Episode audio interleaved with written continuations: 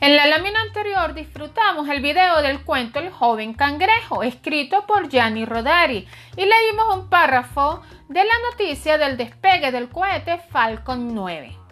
Pudimos darnos cuenta que cada recurso tenía características diferentes. Por ejemplo, en el cuento está presente la imaginación, la creatividad y es un tipo de texto recreativo.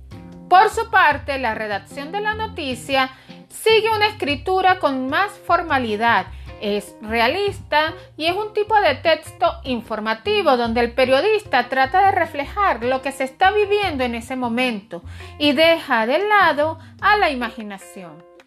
Veamos el siguiente video relacionado con la escritura creativa.